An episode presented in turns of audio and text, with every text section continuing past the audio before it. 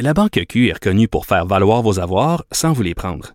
Mais quand vous pensez à votre premier compte bancaire, tu sais, dans le temps à l'école, vous faisiez vos dépôts avec vos scènes dans la petite enveloppe. Hmm, C'était bien beau. Mais avec le temps, à ce compte-là vous a coûté des milliers de dollars en frais, puis vous ne faites pas une scène d'intérêt. Avec la Banque Q, vous obtenez des intérêts élevés et aucun frais sur vos services bancaires courants. Autrement dit, ça fait pas mal plus de scènes dans votre enveloppe, ça. Banque Q. Faites valoir vos avoirs. Visitez banqueq.ca pour en savoir plus. Pour elle, une question sans réponse n'est pas une réponse. Geneviève Peterson. Cube Radio.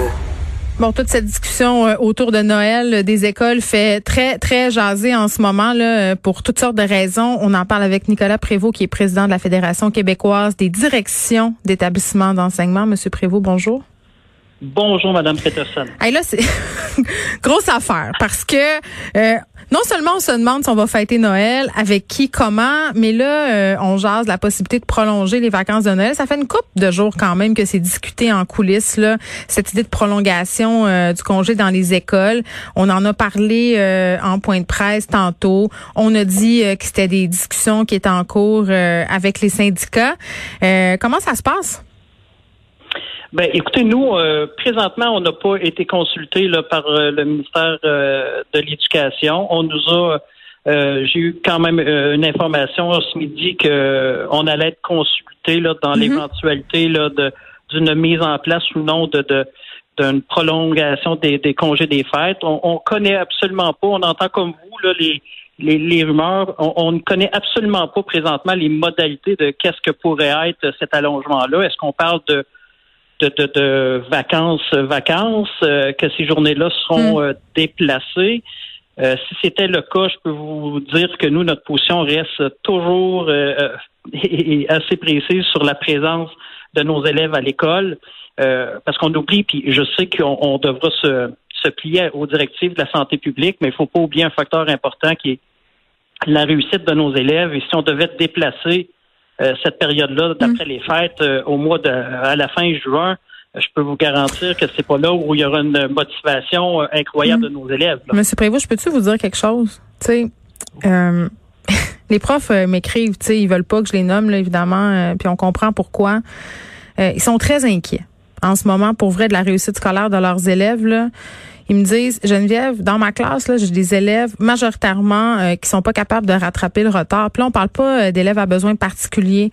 On parle pas d'élèves euh, qui ont des besoins autres ou qui sont déjà en difficulté scolaire à la base. Là. ceux-là, ils sont vraiment, vraiment, vraiment, vraiment en difficulté on me parle d'élèves qui avaient aucune difficulté avant, qui sont dans l'impossibilité de rattraper ce retard-là, qui ont de la misère à se restructurer, à faire leurs devoirs. Les parents ont de la misère à suivre aussi.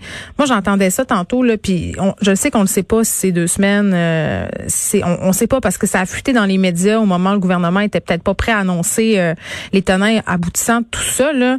Mais moi, vraiment, puis je pense que je suis pas la seule, là, ce qui m'inquiète, c'est ce que vous venez de soulever. Là, on est déjà en retard. Là, si on retourne pour des raisons de santé publique, je le conçois très bien, là. Mais dans quel état ils vont être, les élèves? Comment on va faire pour, tu sais, comme, rapper tout ça? Tu sais? Écoute, je, je sais pas là. C'est, nous, c'est une préoccupation majeure chez nos directions d'établissement, directions adjointes présentement. Euh, de la réussite de nos élèves. Je comprends tout à fait la préoccupation des, du personnel enseignant et des parents aussi. On, a déjà eu l'ajout de trois journées pédagogiques, faut pas l'oublier. Mm-hmm. Donc, on, on, a diminué le, calendrier scolaire. Euh, on parle là maintenant d'ajout. Euh, comme je vous dis, on connaît pas les modalités. On, on voit pas ce que quelles sont-elles, mais on, on va être très attentif. Mais nous, on reste vraiment précisément sur la présence de nos élèves le plus possible hmm. euh, dans les établissements.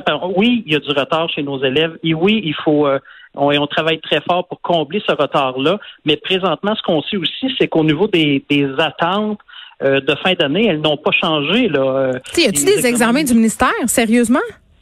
Oui, on a reçu hier les instructions annuelles du ministère de l'Éducation avec euh, une session d'examen en fin d'année, une session d'examen, une courte session d'examen au mois de janvier. Non, ça se pourra pas, là? Avec certains ajustements. Euh, mais oui, euh, les présentement, on, s'en va vers vers des, des, examens de fin d'année au niveau ministériel. Donc, il y a aussi une discussion à avoir de fond au-delà des des journées d'école. Puis je vous le répète là, pour nous, c'est important que, que, nos élèves soient soient dans les établissements. Et si on allongeait la période des fêtes euh, d'une semaine, hum. euh, bon, qui un, on présume que les gens respecteront pas les.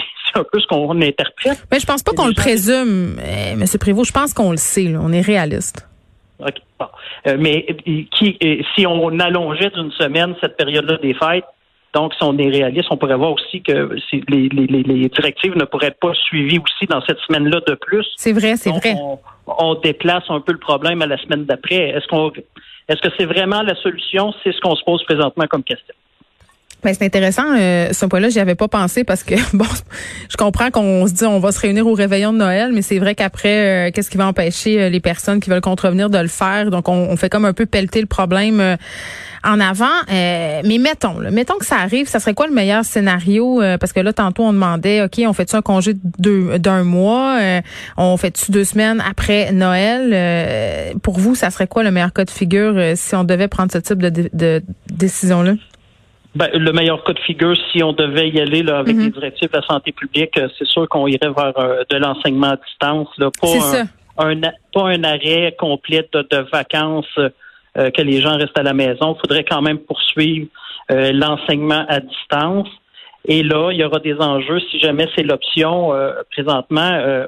dans plusieurs régions, on a fait le tour dernièrement, plusieurs sont prêts à, à faire face si l'ensemble des élèves est en enseignement à distance de faire face là, euh, avec le matériel nécessaire. Mais il y a des, des secteurs euh, du Québec qui sont en zone jaune présentement où on mhm. leur a demandé d'attendre euh, de, de, prioriser, dans le fond, l'envoi du matériel informatique dans les zones rouges et oranges, ce qui est tout à fait normal.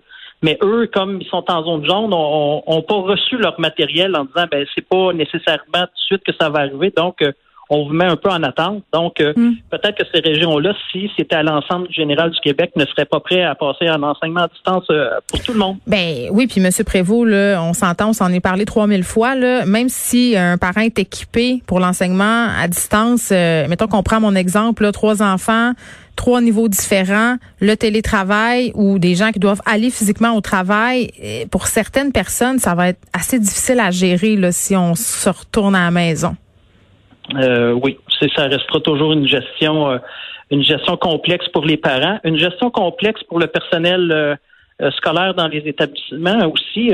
on, se rend mhm. compte petit à petit de, que nos plus grands, on le vit présentement de façon plus concrète avec nos élèves de troisième, quatrième, cinquième secondaire. Ouais.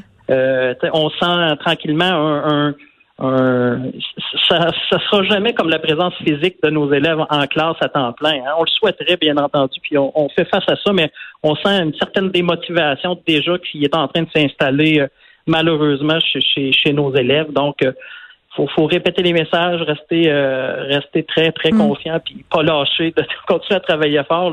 Et, comme on le dit d'entrée de jeu, pour la réussite de, de, de l'ensemble de nos élèves au Québec, c'est préoccupant. Ben oui, puis on est très, très préoccupés.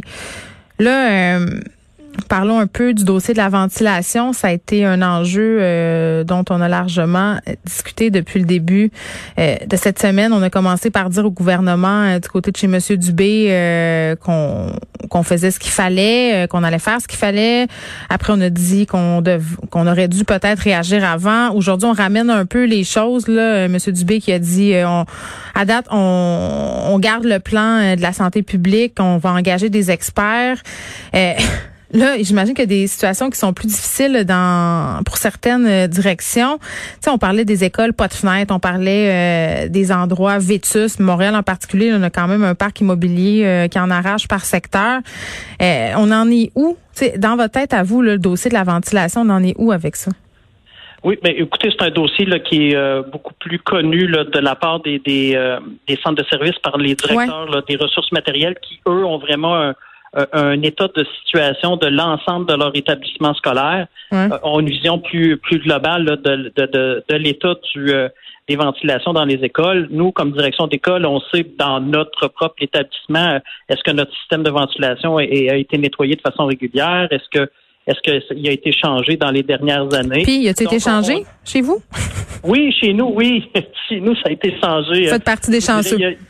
Oui, on est dans les chanceux, mais nous, ça a été euh, dans le parce qu'il faut savoir, euh, c'est pas le premier débat qu'on a sur la qualité de l'air dans nos écoles. on a eu en 2014 sur le fameux radon. où il y avait eu aussi là, des, installé des, capteurs de radon, où il y avait une politique justement de, de, de changer, de, de modifier certains mm-hmm. systèmes de climatisation. Donc, nous, on en avait profité pendant ce temps-là. Donc, il est à jour et, et fonctionnel. Donc, on n'est pas pour une mise, je vous dirais, là, de je pense qu'il faut y aller par, il euh, faut vraiment faire l'étude par secteur. Il y a des endroits, je crois qu'effectivement, mm. les systèmes sont vétus, il n'y a pas de fenêtre, euh, il n'y a pas d'aération. Il faut trouver un moyen pour que les, les, élèves et le personnel soient, soient dans un milieu sain et sécuritaire. Mais il y a des endroits où, présentement, ça fonctionne très bien aussi. Donc, il ne faudrait pas y aller avec une mesure, je vous dirais, universelle dans toutes les écoles. Bon, là, 324 classes euh, fermées depuis deux jours en raison de la pandémie. Le chiffre quand même frappe. Là, c'est beaucoup de classes. Moi, je reçois des lettres de l'école de ma fille euh, quasiment quotidiennement pour des cas de COVID. Euh, la lettre générale qu'on reçoit là, quand notre enfant n'a pas été en contact directement avec la personne infectée. les mesures en place, Monsieur Prévost, est-ce qu'elles sont efficaces? Là, on se vend des bulles classe. le ministre Robert dit que ça fonctionne. votre vision à vous, c'est quoi? Est-ce qu'elles sont efficaces? Euh, ben, dans les établissements scolaires, honnêtement, euh, bon, on, sent qu'il y a quand même, sont quand même assez efficaces, mais on voit que ça porte peut-être pas tous les fruits qu'on espérait parce que après avoir été sur un plateau, là, je vous dirais, dans les deux dernières semaines où mm. il y avait beaucoup de, ben, on maintenait le nombre de cas actifs et le nombre de classes fermées. Là, on se rend compte euh, depuis le début de la semaine que malheureusement, là, on, a une courbe croissante et même rapide dans les écoles. Mm. on a pointé l'Halloween. Oui, effectivement, on entre euh, tranquillement, pas vite dans la dans la zone de, de, des, dix jours après l'Halloween environ, le 10-12 jours. Euh, bon, est-ce que c'est un cas? Euh, est-ce que c'est ça? Peut-être. Il faudra vérifier, mais encore là, c'est tellement difficile dans les enquêtes de la santé publique de mm. déterminer l'endroit exact. Est-ce que c'est relié à des choses qui se sont passées dans les établissements? ou à l'extérieur dans une transmission communautaire? ben bon, mais nous, on est, on l'a toujours dit, on est toujours ouvert à des mesures supplémentaires. Est-ce que est-ce que dans au niveau du port du masque, il y a encore des ajustements à faire?